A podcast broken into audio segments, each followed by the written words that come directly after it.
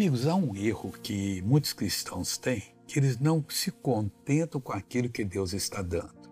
Eles acham que Deus não é tão sábio assim, misericórdia, mas eu nunca pensei isso é verdade.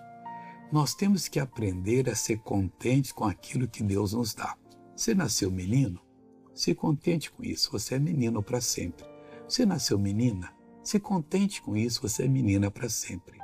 Deus lhe deu o dom de orar pelos enfermos? Contente com isso. Mas eu queria o de profetizar. Se ele achasse, se ele visse que você tem condições, se fosse plano dele, ele daria para você.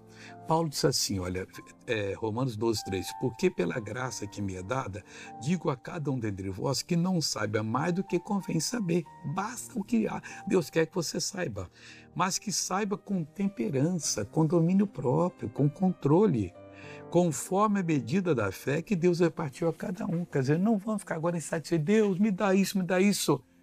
Deus, usa-me naquilo que o Senhor tem me dado. Agora eu quero orar com você. Pai, em nome de Jesus, que aprendamos a ser contentes com aquilo que o Senhor nos dá, principalmente com o conhecimento.